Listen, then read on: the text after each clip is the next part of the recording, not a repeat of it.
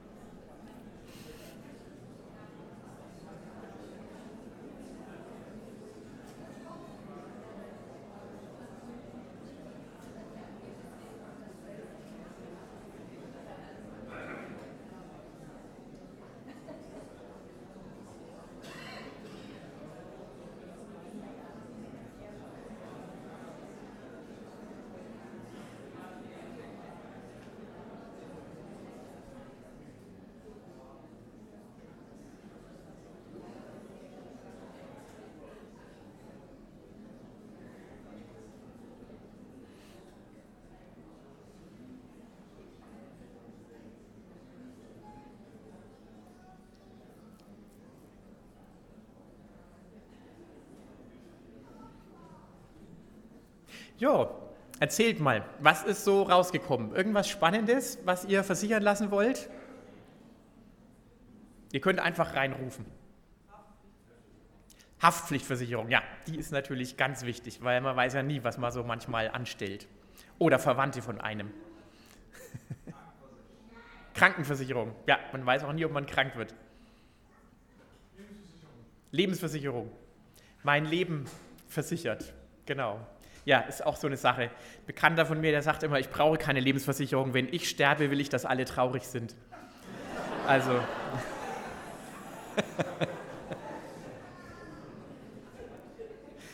ja, okay. Also, heute mal ein paar ganz andere Versicherungen. Ich lese den Text aus dem Römerbrief, einer der wichtigsten Briefe im Neuen Testament, Römerbrief Kapitel 5, die Verse 1 bis 6. Da wir nun gerecht geworden sind durch den Glauben, haben wir Frieden mit Gott durch unseren Herrn Jesus Christus. Durch ihn haben wir auch den Zugang im Glauben zu dieser Gnade, in der wir stehen und rühmen uns der Hoffnung auf die Herrlichkeit, die Gott geben wird. Nicht allein aber das, sondern wir rühmen uns auch der Bedrängnisse, weil wir wissen, dass Bedrängnis Geduld bringt, Geduld aber Bewährung, Bewährung aber Hoffnung. Hoffnung aber lässt nicht zu Schanden werden. Denn die Liebe Gottes ist ausgegossen in unsere Herzen durch den Heiligen Geist, der uns gegeben ist. Sechs Verse und mir sind sechs Versicherungen aufgefallen in diesem Kapitel, in diesen sechs Versen. Aber zunächst mal müssen wir einmal das ganze Setting uns anschauen. Der Römerbrief ist im Grunde ein Brief, den der Apostel Paulus an die Bewohner, an die Einwohner von Rom, der Hauptstadt der damaligen Weltmacht, ähm, schreibt.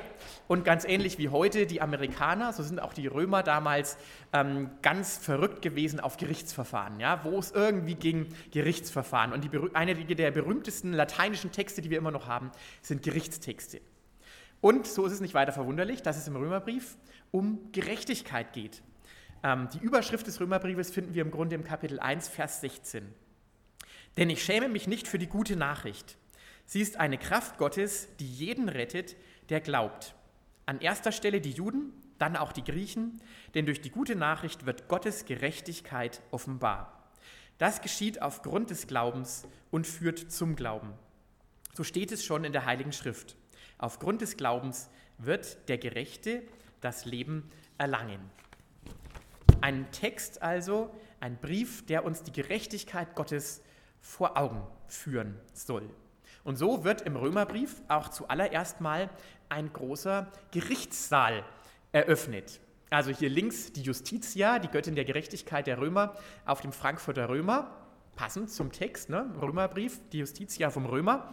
Und daneben ein Gerichtssaal aus Münster, in dem der äh, westfälische Friede nach dem Dreißigjährigen Krieg geschlossen worden ist. Da waren wir an Ostern mal im Urlaub. Sehr spannend, was man da so alles lernt. Ein großer Gerichtssaal. Und dann stellen wir plötzlich fest, wir sitzen in diesem Gerichtssaal und nicht nur irgendwo, sondern wir sitzen auf der Anklagebank tatsächlich. Und dann kommen Schritt für Schritt die Zeugen rein. Als erste Zeugin kommt die Schöpfung herein.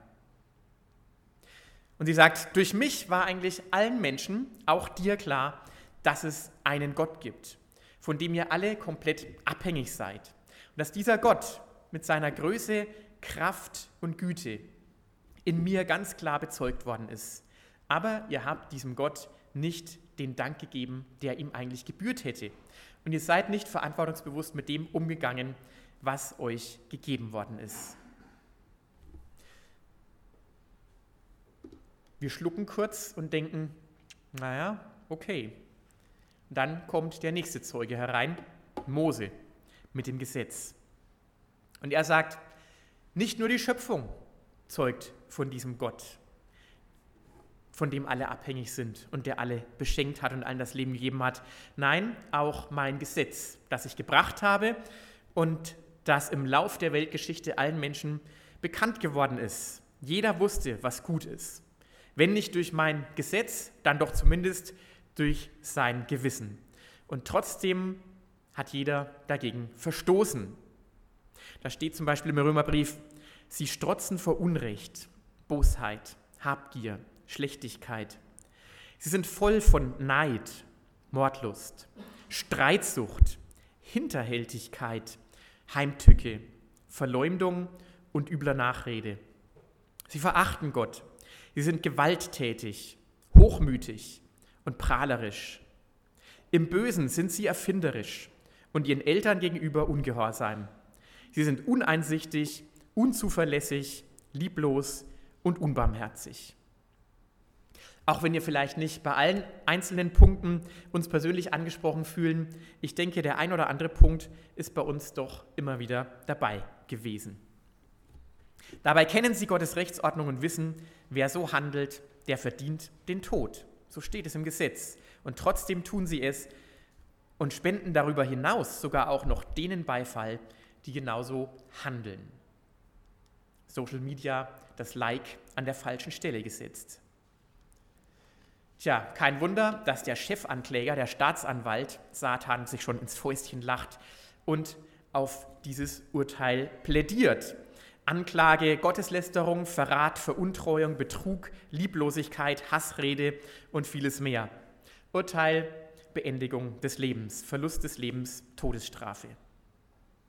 Wir sitzen immer noch auf der Anklagebank und schlucken. Es sieht schlecht aus. Wir wissen, dass wir schuldig sind. Dann kommt noch ein Zeuge herein in Römer 4, Abraham. Kein Mensch, sagt Abraham, wird durch seine Werke gerecht.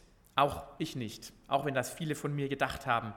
Nein, ich bin gerecht geworden nur durch die Vergebung Gottes. Es gibt nur eine Möglichkeit, Gerechtigkeit zu erlangen. Gottes Gnade. Und nach diesem Zeuge steht sofort unser Anwalt auf. Unser Anwalt Jesus Christus.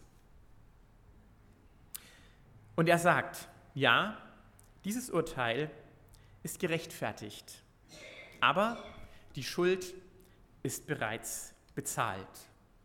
Im Römerbrief Kapitel 5, die Verse 6 bis 9, die direkt auf den Text folgen, den ich gerade vorgelesen habe am Anfang, da steht, Christus ist für uns gestorben, als wir noch schwach waren. Das heißt, er starb für Menschen, die zu diesem Zeitpunkt noch ohne Gott lebten. Dabei wird sich kaum jemand finden, der für einen gerechten Menschen stirbt. Jemand ist vielleicht gerade noch bereit, sein Leben für einen Menschen herzugeben, der Gutes tut. Aber Gott beweist seine Liebe zu uns dadurch, dass Christus für uns gestorben ist. Und zwar damals, als wir noch Sünder waren. Jetzt hat Gott uns als gerecht angenommen, denn das Blut von Jesus, von Christus, wurde für uns vergossen. Dieses Motiv, dass einer sein Leben für jemanden anderen, den er liebt, auch wenn er es vielleicht gar nicht verdient hat, hingibt, hat unsere Filmwelt, glaube ich, durchdrungen wie kaum ein anderes. Das beginnt schon bei Winnetou im dritten Teil, als Winnetou sich vor Old Shatterhand wirft und selbst die Kugel ins Herz geschossen bekommt. Das geht weiter über Harry Potter, als Dumbledore sich opfert, um das Böse in seine Schranken zu weisen. Es gab keinen anderen Weg. Das geht weiter über Ice Age. Selbst in Ice Age 1, ja, da muss Manny sein Leben opfern, damit Diego nicht im Lavastrom ähm, äh, untergeht. Aber auch Manny erlebt eine Art Auferweckung und wird von einer Wasserfontäne wieder in die Luft geschossen, verdunstendes Wasser. Das geht weiter bis zum Herrn der Ringe, Gandalf, der sich opfern muss, um den gefährlichen Balrog in den Höhlen von Moria ähm, zurückzuhalten. Natürlich bei Aslan äh, in Narnia, der sich für Edward opfert und so das Leben des Jungen rettet. Und bis hin zu Guardians of the Galaxy, als ähm, äh, Yondo heißt er, glaube ich, ähm, sein Leben opfert, um Quill, der gerade noch so aus dem untergehenden Planeten des Gottes Ego gerettet wird, ähm, zu retten. Und Yondo stirbt den Kältetod im Universum. Da ist jemand, der sein Leben für uns gegeben hat, der mit seinem Blut unsere Schuld komplett bezahlt hat. Und damit ist das Urteil des Gesetzes bereits erfüllt. Der Gerechtigkeit ist Genüge getan. Und so verkündet der Richter auch das Urteil. Das Urteil lautet Freispruch. Freispruch nicht etwa wegen Unschuld des Angeklagten, sondern weil die Schuld bereits beglichen ist. Und das ist die erste Versicherung, die Jesus uns gibt und auch die Eintrittskarte für alles, was dann noch kommen soll. Eine Art Rechtsschutzversicherung. Wenn auch immer etwas gegen dich steht durch das Gesetz Gottes, hier bin ich und ich vertrete dich. Jesus Christus. Er hat uns gerechtfertigt, weil wir ihm geglaubt haben. Wir glauben ihm das und unterschreiben diese Versicherung und deswegen tritt diese Versicherung in Kraft. Er bezahlt für uns. Er, der bezahlen konnte, der Einzige, der diese Schuld bezahlen konnte, hat bezahlt. Was auch immer du also ausgefressen hast, auch unser Pastor, wenn der wieder mal mit seinem Rennrad zu schnell an der Blitz, äh, am Blitzer vorbeigefahren ist und Strafe zahlen muss, auch dafür hat Jesus bezahlt. Alles ist bezahlt, wo auch immer du schuldig geworden bist. Da ist ein Anwalt und du bist frei. Die Anklage ist erledigt. Deine Vergangenheit muss dich nicht mehr bestimmen. Du bist frei von dem, wo deine Vergangenheit dich binden möchte. Das Spannende ist, bei der Vergangenheit bleibt es aber nicht stehen. Es bleibt nicht nur beim Freispruch, es geht weiter. Du schaust dem Richter in die Augen und siehst, da ist Frieden. So eine Art Haftpflichtversicherung. Was immer du auch ausfressen wirst in Zukunft, da steht nichts mehr zwischen dir und dem Gericht. Du magst vielleicht zunächst denken, naja gut, diesmal noch gut davon gekommen. Der Anwalt hat für mich bezahlt. Aber dieser Richter weiß doch jetzt ganz genau, was ich für ein Kerl bin. Gott kennt ja schließlich sogar das Innere meines Herzens ganz genau. Sicher hat er immer noch Ressentiments gegen mich, auch wenn er mich nun erstmal freisprechen musste, aus juristischen Gründen. Aber sicher wartet er nur noch darauf, mich wegen der nächsten Untat zu verknacken. So à la Edward Snowden, ja? Solange er sich vom US-Staatsgebiet und seinen Verbündeten fernhält, kann er in Ruhe leben. Aber sobald er sich aus Russland fortbewegt und in die falsche Machtsphäre begibt, dann schlagen die Sicherheitskräfte zu und er wird wohl mit lebenslänglich, nicht unterlebenslänglich davonkommen. Wer so leben muss, der hat keine Ruhe, der hat keinen Frieden. Denn egal, ob es eine Regierung ist, oder vielleicht ein Arbeitskollege, der einem das Leben schwer macht, weil er ständig irgendwie an einem rummosert und rummutzt. Oder ein Nachbar, der nur darauf wartet, bis man wieder den falschen Ast vom Baum abgeschnitten hat, um damit wieder mit irgendwelchen Klagen zu drohen. Oder vielleicht sogar in der eigenen Familie, ein Familienmitglied. Sobald da jemand ist, der nur darauf wartet, um mich verklagen zu können, haben wir keinen Frieden. Es gibt natürlich auch Leute, die leben in einem falschen Frieden. Ja? Auf der Titanic zum Beispiel, da saßen Leute, die dachten, dieses Schiff ist unsinkbar, hier kann gar nichts passieren. Diese Menschen, die haben gefeiert und gegessen, während die Alarmsirenen schon tönten und das Schiff tatsächlich zu sinken begann. Es ist weder der erste Unfriede gemeint, noch dieser falsche Friede hier an dieser Stelle.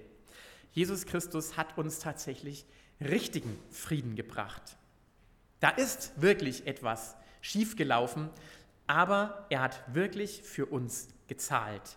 Das heißt, die Anklage ist fallen gelassen. Und damit ist aber auch der Zorn Gottes ein für allemal gegen uns vorbei. Wir sind gerecht und Jesus ist unser Friedensfürst. Wenn Gott auf uns schaut, auch wenn wir was ausgefressen haben, dann schaut er nicht mehr auf uns und unser Herz, sondern er sieht uns durch den Filter Jesus Christus. Wir gehören zu Jesus Christus. Er ist unser Friedefürst und so sieht Gott immer die Unschuld Jesu, die uns bedeckt. Wir sind vollkommen rein, weil Jesus vollkommen rein ist. Es liegt nichts mehr gegen uns vor. Die Vergangenheit ist bewältigt und das hat Konsequenzen für die Gegenwart. Jesus hat eine Friedensversicherung für uns abgeschlossen. Er haftet komplett für uns. Und es kommt noch krasser nicht nur Frieden, sondern sogar noch eine private Zusatz-KV sozusagen, ungehinderter Zugang zum Chefarzt. Durch ihn haben wir auch den Zugang im Glauben zu dieser Gnade, in der wir stehen. Es stellt sich nämlich heraus, der Anwalt, der für uns bezahlt hat, der ist nicht nur irgendjemand, sondern dieser Anwalt ist sogar der Sohn des Richters. Der Sohn dessen, der uns eigentlich verurteilt hätte.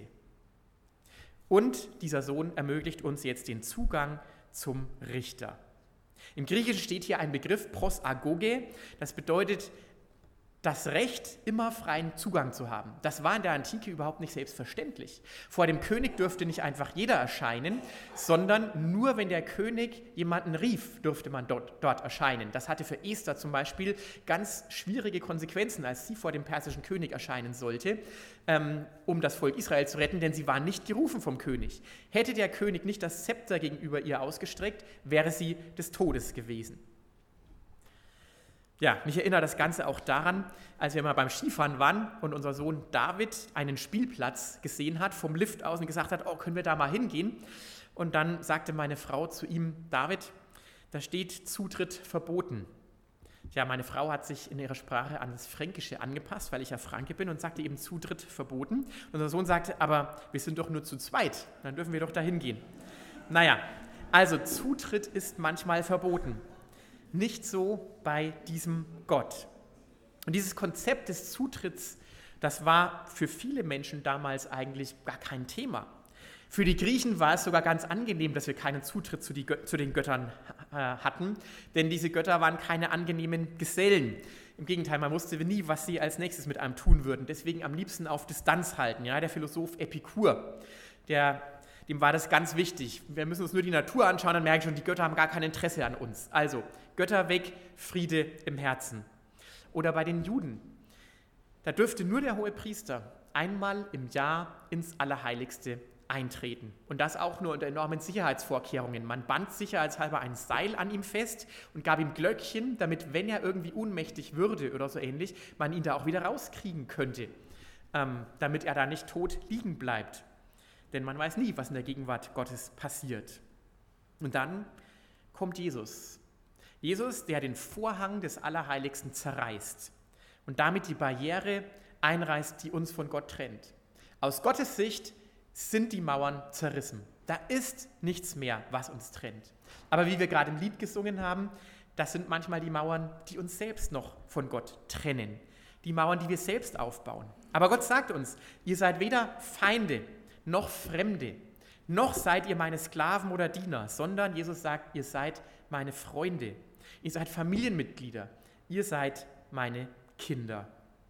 Und die kleine Tochter und auch der kleine Sohn die haben immer Zugang zum Pastor der Gemeinde. Auch wenn er hier vorne steht und Lobpreis macht, dann darf der kleine Ben kommen und mitsingen oder auch einfach nur spielen. Jeder andere braucht beim Pastor oder beim Präsidenten oder bei wem auch immer normalerweise einen Termin, muss vorher erstmal was ausmachen, ob es auch wirklich geht. Na gut, bei uns in der Gemeinde ist es zum Glück etwas anders. Man darf eigentlich immer zu unserem Pastor kommen, weil er sich ganz an Jesus orientiert, was ja auch gut ist. Wir haben immer Zugang zur Gnade. Wer bittet, dem wird gegeben werden. Was für ein Vorrecht, um in der Gegenwart zu leben, um mit Sorgen fertig zu werden, um mit Ängsten fertig zu werden, um mit Schuld fertig zu werden. Unabhängig von welchem Ort, zu welcher Zeit, sogar unabhängig von unseren Gefühlen, von dem, was wir gerade gemacht haben. Der Zugang ist immer da. Besser als WLAN. Die Vergangenheit ist bewältigt, die Gegenwart im Frieden und im dauerhaften Zugang zu Gott. Und dann geht es nochmal weiter. Es gibt sogar noch eine weitere Versicherung, die Jesus für uns abgeschlossen hat. Die Rentenversicherung Premium Plus. Zukünftige Herrlichkeit. Diese Versicherung macht uns ganz deutlich, dass wir auch mal an das Leben nach der Rente denken sollten. Nicht nur immer an das Leben nach dem Beruf in der Rente.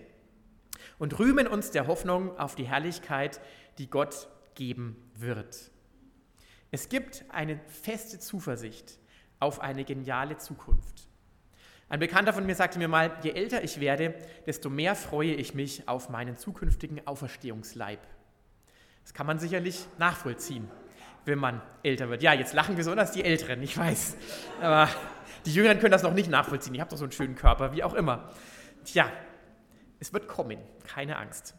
1. Korinther 15, Vers 42, da heißt es, so ist es auch mit der Auferstehung der Toten. Was hier auf der Erde gesät wird, ist vergänglich. Aber was auferweckt wird, das ist unvergänglich. Was hier gesät wird, ist unansehnlich. Aber was auferweckt wird, das lässt Gottes Herrlichkeit sichtbar werden. Was hier gesät wird, ist schwach, zerbrechlich. Aber was auferweckt wird, ist voller Kraft. Gesät wird ein natürlicher Leib, auferweckt wird aber ein Leib, der vom Geist Gottes geschaffen ist. Wie es einen natürlichen Leib gibt, so gibt es auch einen vom Geist Gottes geschaffenen Leib.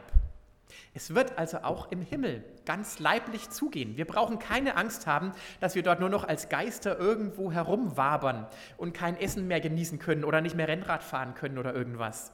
Aber anders als hier auf der Erde, wo wir irgendwann schwach werden, wo unser Leib irgendwann zerbrechlich wird und kaputt geht, wird es dort ganz anders sein.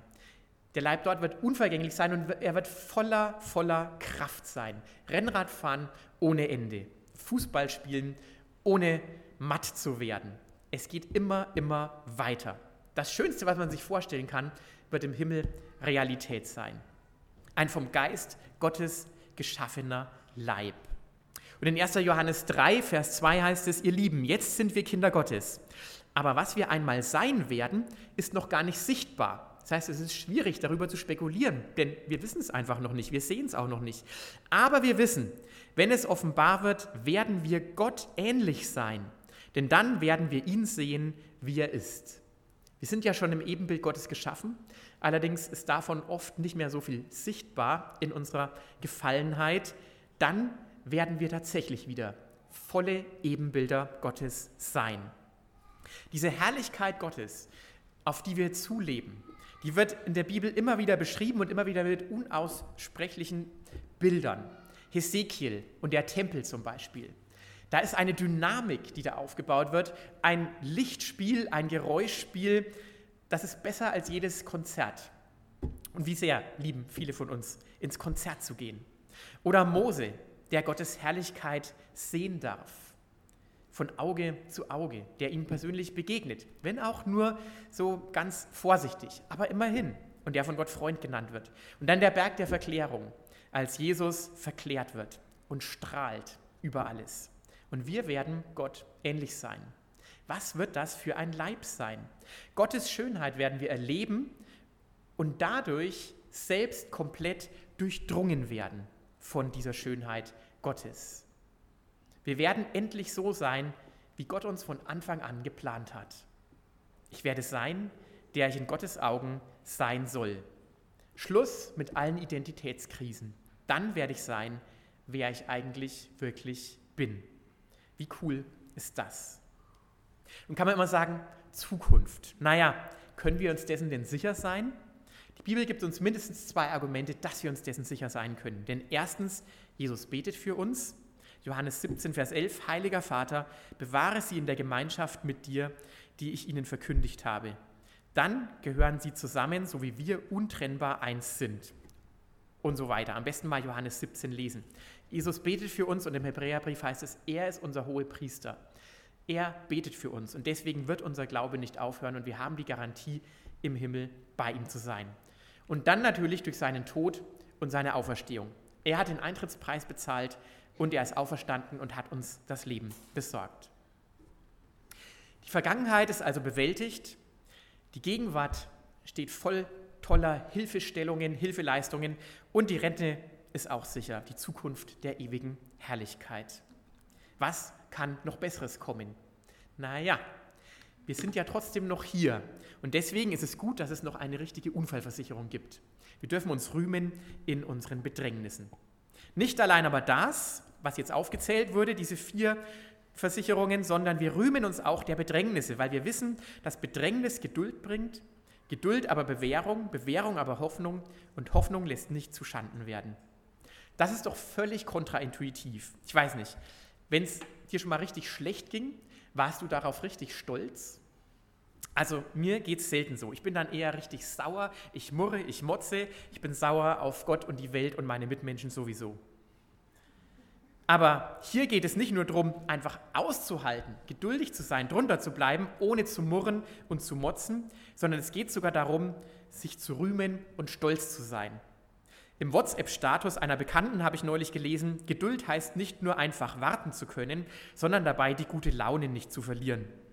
Das ist vielleicht eine säkulare Variante davon, denn man braucht natürlich auch einen guten Grund dafür, die gute Laune nicht zu verlieren. Und ich glaube, das, was uns hier angeboten wird, gerade auch weil es nach der Herrlichkeit Gottes kommt, das ist der Blick vom Ende her. Stell dir vor, du bist jetzt schon im Himmel, in aller Herrlichkeit und alles ist in Ordnung alles passt. Wunderbar. Und du blickst zurück aus dieser herrlichen Zukunft, in der dir nichts fehlt, auf dein Leben. So wie es alle anderen auch tun. Und dann siehst du da neben dir einen, der hat seinen Lieblingsjob nicht bekommen und war deswegen komplett stinksauer. Stinksauer auf die Arbeitgeber, die ihm den Job nicht gegeben haben, aber auch stinksauer auf Gott, weil er immer gedacht hat, das ist der Job, den muss Gott mir geben. Und der letztendlich den Mut im Leben komplett verloren hat, verzweifelt ist an diesem Leben. Tja, er ist zwar auch hier, aber im Glauben hat er nicht mehr viel geschafft. Ein mürrisches Leben folgte aus dieser Enttäuschung, über die er nie hinweggekommen ist. Wie schade ist das? Er blickt zurück auf dieses Leben. Er hat zwar die Kurve zu Jesus wieder bekommen, aber er hat ganz viele Chancen verpasst, wo er Herrlichkeit die, auf die Erde bringen hätte können. Und daneben ist dann ein Christ aus Bangladesch, dem die Nachbarn, nachdem er Christ geworden ist, das ganze Haus abgebrannt haben. Aber der blieb Jesus weiter treu. treu. Er baute eine Wellblechhütte und lud danach eben diese Nachbarn genau in diese neue Unterkunft wieder ein, zum Abendessen, um zu erzählen, wie es bei ihm weiterging. Und sie kamen, und einige davon kamen tatsächlich sogar zum Glauben. Er blickt mit großer Freude auf sein Leben zurück, auch wenn es hart war. Aber er hat viele Menschen mitgebracht in diese Herrlichkeit. Wenn wir vom Ende her blicken, dann bekommt das, was wir hier im Jetzt erleben, nochmal eine ganz andere Bedeutung.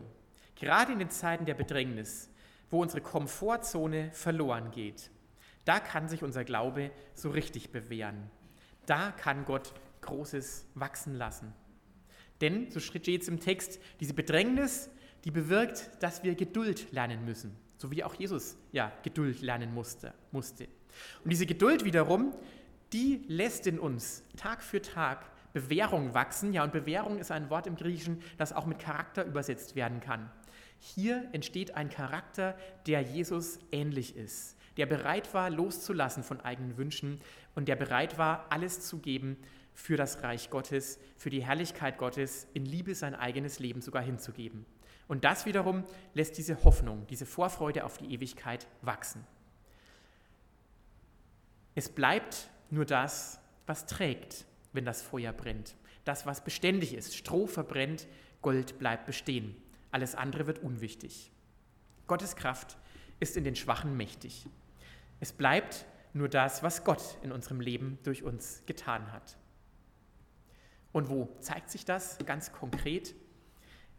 In der sechsten Versicherung der Mobilitätsgarantie. Die Liebe Gottes ist ausgegossen in unsere Herzen. Ja, wir sind gerettet. Wir haben Zugang zu Gott und die ewige Herrlichkeit vor uns. Und doch sind wir schnell genervt wenn wir nur wieder diese üblen Mitmenschen da, ähm, diesen üblen Mitmenschen begegnen. Diese humorlosen Gemeindemitglieder oder diese gesetzlichen Typen, die sich nur an eure Regeln halten. Oder diese leichtlebigen Teenager, die einfach die Tiefe des Glaubens nicht verstehen wollen und können. Alle diese Menschen, die so anders sind als ich selbst. Und da merken wir, wie schnell uns die Liebe fehlt. Unser Herz ist zu sehr auf unser Ich verkrampft. Wir sind im Umgang mit anderen gleichgültig, vergleichend, neidisch, abwertend. Aber Moment mal, war das nicht genau das, wofür wir doch eigentlich verurteilt worden sind? Sind wir nicht genau dafür freigesprochen worden? Haben wir nicht jetzt den freien Zugang zum Vater und zu allem, was ihm gehört, was er hat? Ja, das haben wir. Und deswegen dürfen wir um diese Liebe bitten. Die Liebe, die uns dann gegeben werden kann. Wir können nichts weitergeben, was wir nicht haben. Wir können nur das weitergeben, was wir haben.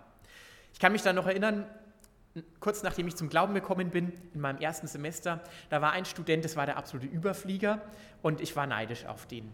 Das hat mich genervt, dass der immer volle Punktzahl hatte und auch in den Vorlesungen schon immer alles wusste, was ich erst mühsam lernen musste. Und deswegen ging der auch in manche Vorlesungen nicht rein, in die ich noch reingegangen bin ähm, und hat dann auch manche Ansagen verpasst. Zum Beispiel auch die Ankündigung, dass man sich zum Praktikum, zur Vorbereitungsbesprechung da und da treffen muss, äh, um sich eintragen zu können in die Listen, weil man sonst das Praktikum nicht machen kann. Und wie es der Zufall so will, ähm, am Nachmittag dieser Ansage begegne ich genau diesem Studenten ähm, und laufe an ihm vorbei und denke mir, tja, das hast du jetzt davon, von deinem Stolz und deiner Arroganz. Du hast diese Ansage nicht bekommen. Aber etwa fünf Meter hinter ihm habe ich mir dann gedacht, eigentlich schon fies von mir, oder? Kann ich das so machen? Den jetzt einfach hier in sein Verderben laufen lassen, dass er das Praktikum nicht schafft und dann erst ein Jahr später anfangen kann, womöglich? Ich dachte, nee, das geht nicht. Ich habe mich deswegen umgedreht, bin zu ihm gelaufen und habe ihm gesagt, ähm, du übrigens, du warst doch heute Morgen nicht in der und der Vorlesung, hast du mitbekommen das? Habe ihm das erklärt und so weiter und er ist dann tatsächlich hingegangen zu der Veranstaltung und konnte sein Praktikum absolvieren. Und das Spannende war, von dem Zeitpunkt an war er mir gegenüber immerzu ganz dankbar und ganz offen. Und ich habe ihn auch immer mehr schätzen gelernt und Sympathie für ihn entwickelt. Sympathie hat ganz oft damit zu tun, dass wir einfach mal über unseren Schatten springen und den ersten Schritt wagen, jemandem zu lieben und ihm liebevolle Taten zu tun, auch wenn es erstmal schwer ist. Und dann können wahre Wunder passieren. Wir waren schon öfters mit verschiedenen Ehepaaren und Familien im Urlaub und da war auch eine Schocknachricht, dass wir gehört haben, ein Ehepaar mit Kindern haben sich getrennt. Das konnten wir gar nicht begreifen, weil die im Urlaub einfach immer so ein tolle, eine tolle Familie auch waren, mit der wir Zeit verbracht hatten und viel Spaß hatten. Aber eine Trennung, die passiert eben oft irgendwo zwischen zwei Personen. Die ist immer schmerzhaft und es gibt viele Dinge, viele Mauern, die zwischen diesen zwei Menschen dann stehen können.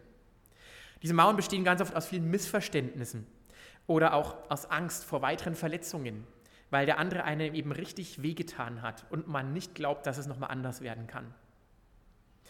Auch hier kann Gott Liebe schenken. Ein ernst gemeintes, das tut mir echt leid. Ich will mich ändern. Ich will doch nur dein Bestes. Du bist und bleibst mein Schatz. Kann da wirklich Veränderung schenken, kann Wunder bewirken. Die Liebe kann neu aufflammen.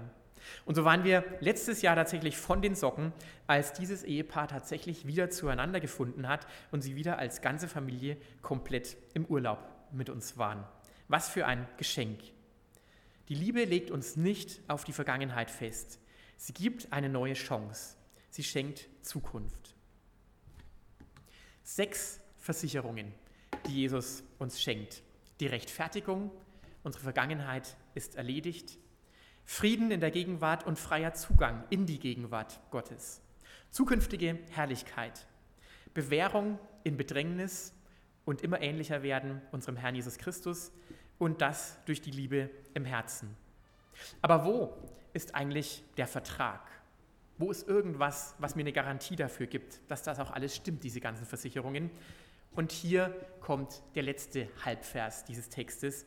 Durch den Heiligen Geist der uns gegeben ist. Der Heilige Geist, er ist der Anwalt, der uns verteidigt gegen alle Anklagen des Satans, gegen alles, was wir uns immer noch zu Schulden kommen lassen. Es ist und bleibt bezahlt.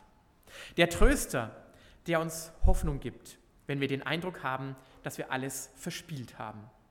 Der Ratgeber, der uns helfen kann, Gottes Weg zu entdecken, wenn wir uns in einer Sackgasse empfinden. Diese Versicherungen sind also gar nicht einfach irgendwelche Verträge, die irgendwo mal unterschrieben worden sind und abgeheftet worden sind, sondern diese Versicherungen, die sind real durch eine Beziehung zu einer echten Person. Der Heilige Geist, der in uns betet, der in uns wirkt, dem wir in unseren Herzen Raum schaffen und der als Gentleman in unserem Leben wirkt. Der Heilige Geist ist Gott ist da in unserem Herzen. Er gießt seine Liebe in dein freigesprochenes Herz aus damit seine Herrlichkeit in deinem Leben zum Leuchten kommt, so wie sie es eines Tages in alle Ewigkeit tun wird. Und so höre ich diese Predigt auf mit einer letzten Frage. Welche Versicherung von Jesus begeistert dich gerade am meisten? Nehmen wir uns einfach einen Moment der Stille, bevor wir dann in den Lobpreis übergehen. Amen.